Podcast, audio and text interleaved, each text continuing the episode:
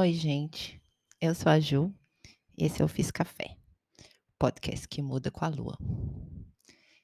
Hoje eu nem sei que lua que tá, para falar a verdade. Deveria saber, mas tô mais ligada na temperatura que aqui realmente tá sendo uma surpresa esses dias. Muito calor.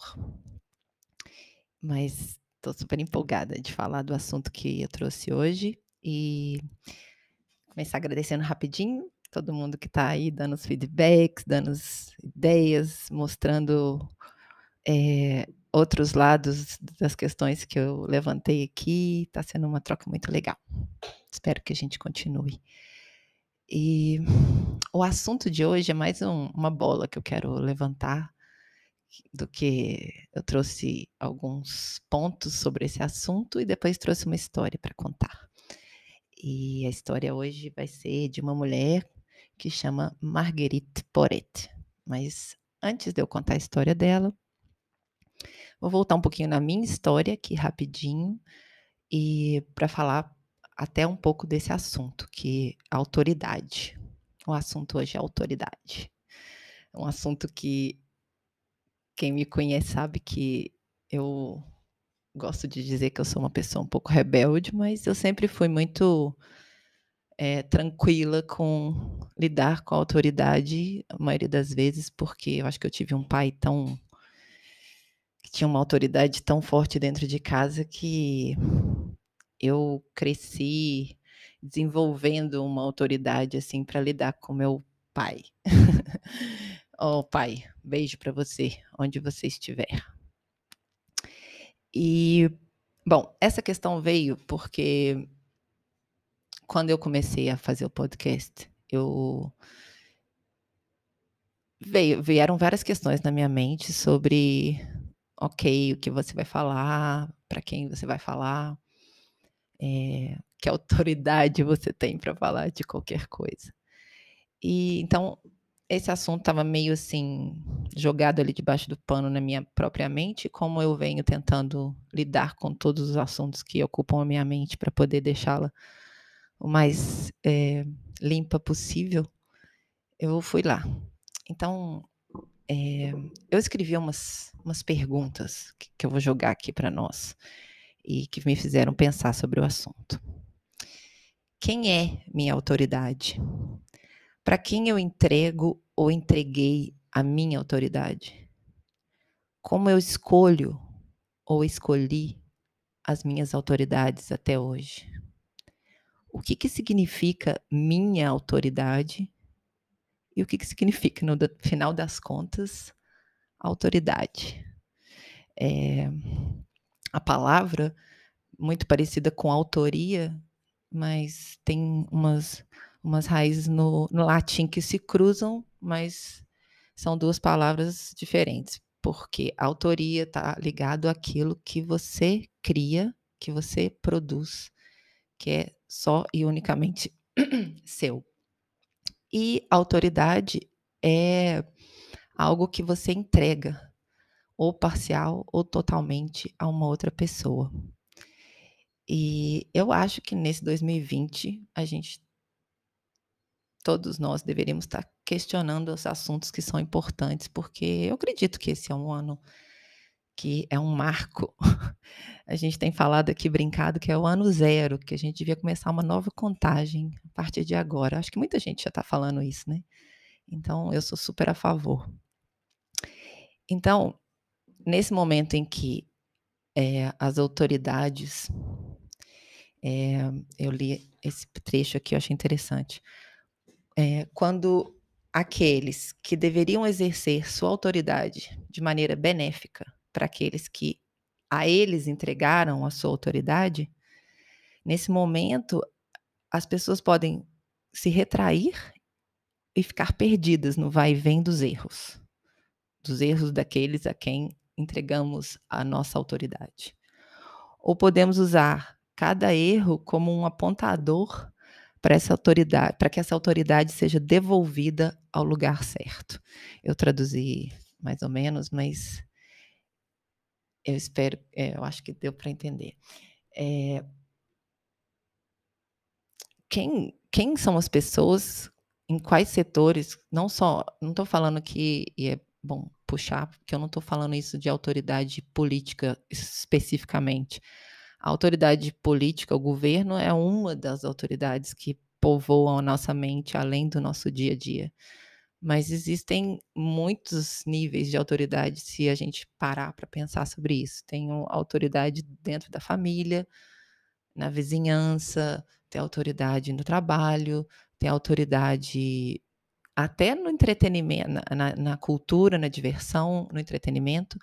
É, aquelas pessoas, a ah, essas pessoas eu aprovo, ou eu deixo que elas me aprovem, ou eu as aprovo e eu deixo que elas me aprovam. Me aprovam. Ah, gente, português é feio isso, né? Fazer um podcast português falhar, mas é verdadeiro. é verdadeiro as falhas.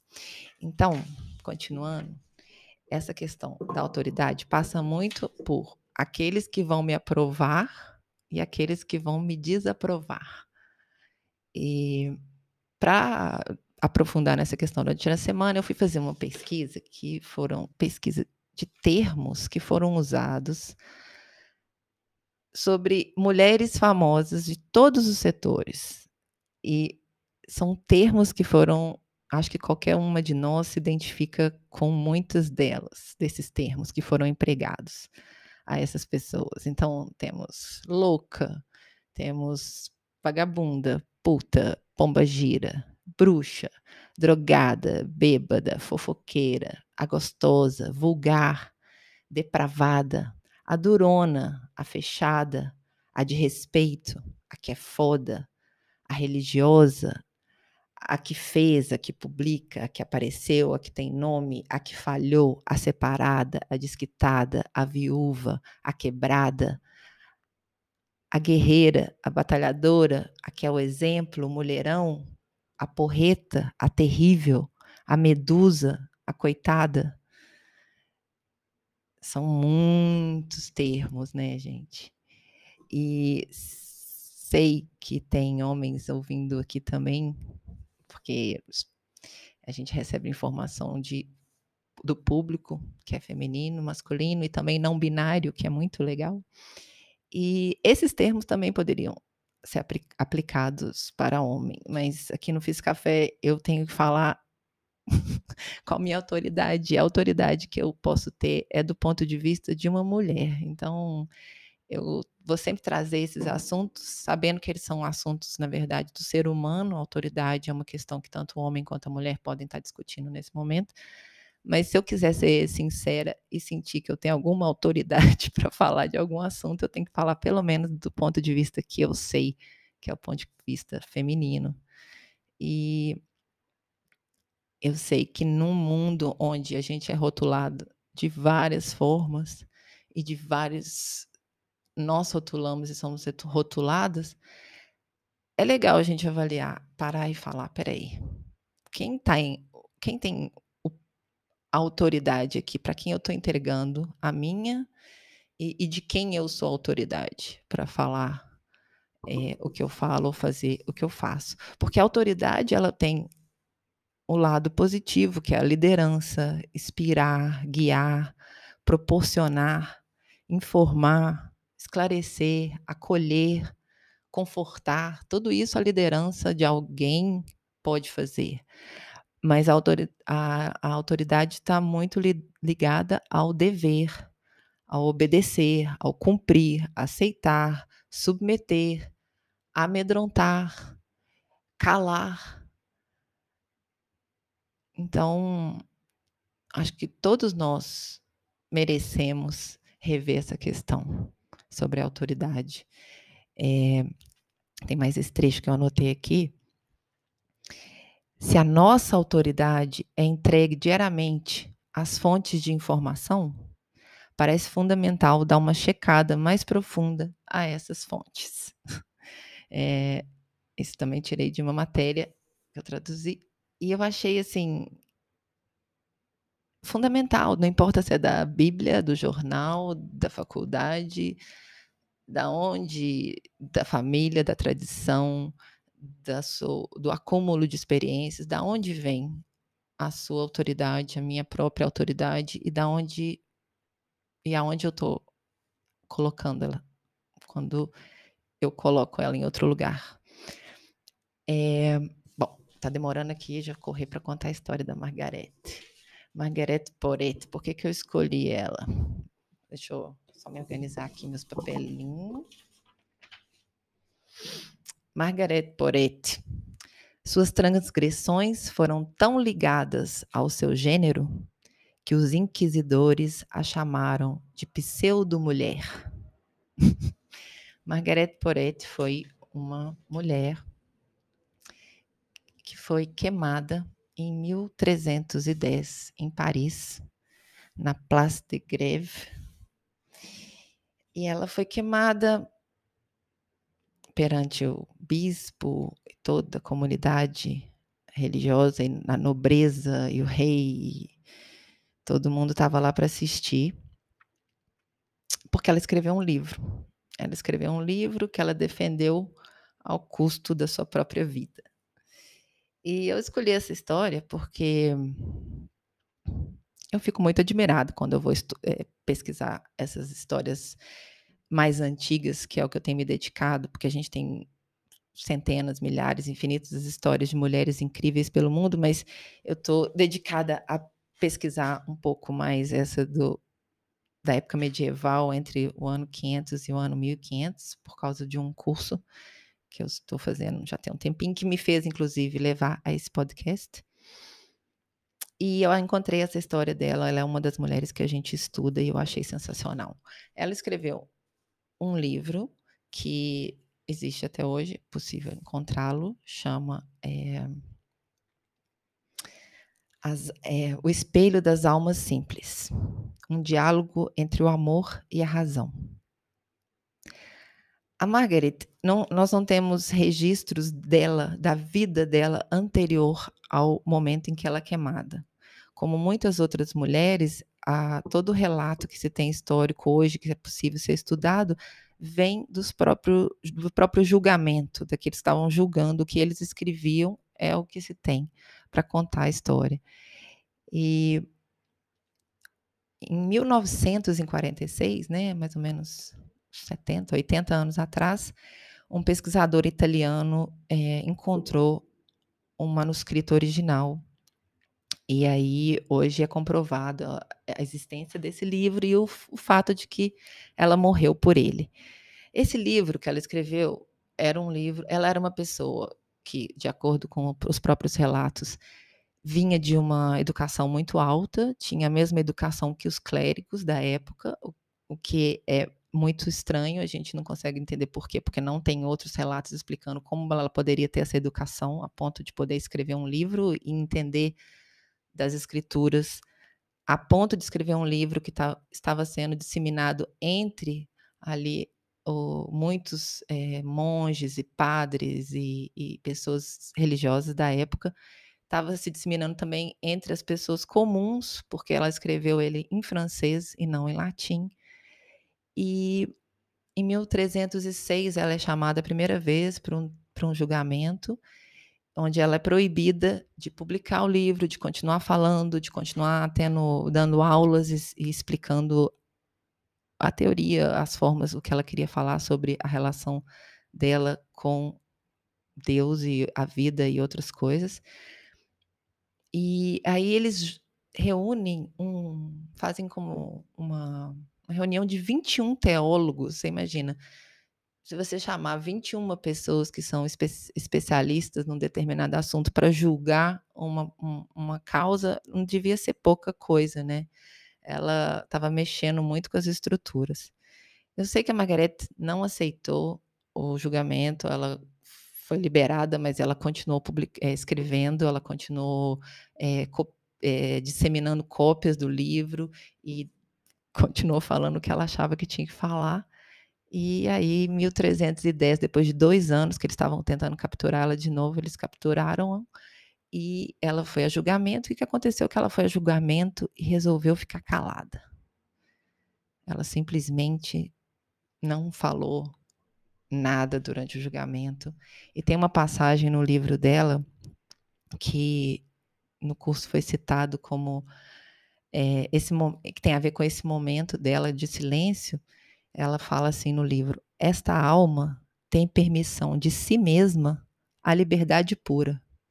Ela não responde a ninguém se assim não deseja. E eu tiro o chapéu, eu acho sensacional, porque eu vejo a minha dificuldade e a dificuldade das mulheres de lutar por qualquer coisa que seja nesse mundo. Imaginar que há 700 e tantos anos atrás tinha uma mulher que escreveu e defendendo as suas ideias ao ponto de ir para o fogo e ser queimada, um pouco radical até, mas eu, eu acredito que quando você acredita em algo nessa forma, né? E aí vem a questão da autoridade, quando você a autoridade que é baseada na experiência, ela tinha uma relação com o que ela acreditava, então o que ela escreveu era baseado nessa experiência, então nada dava poder a ninguém para questionar aquilo. E eu imagino, eu gostaria que a, a autoridade fosse da experiência das pessoas e não que viesse de outras fontes, de não aquela autoridade passada, herdada, é, simplesmente comprada ou assumida, que, que as pessoas que, a quem a gente dá autoridade, quando a gente tem que checar, que a gente fale, ok, eu continuo dando. Foi assim que eu concluí, assim, para mim, essa história de autoridade.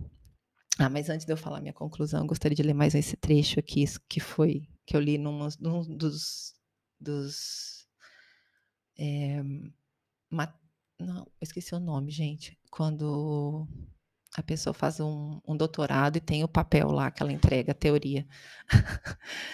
é, eu li essa, essa passagem falando. Algumas vezes, ser uma mulher perigosa significa fazer livremente o que os homens fazem mas ser punida por isso só por ser mulher. É, sim, enquanto a gente tiver que colocar blusa e sutiã para ir na padaria num dia de 38 graus, porque a gente não pode nem pensar na ideia de ir pelada, se quisesse. Até lá, acho que a gente tem muito que falar sobre esse assunto. Eu gostaria que não, mas é, sobre colocar as coisas no lugar certo. Homens, mulheres, vamos colocar essas autoridades no lugar certo, né, gente?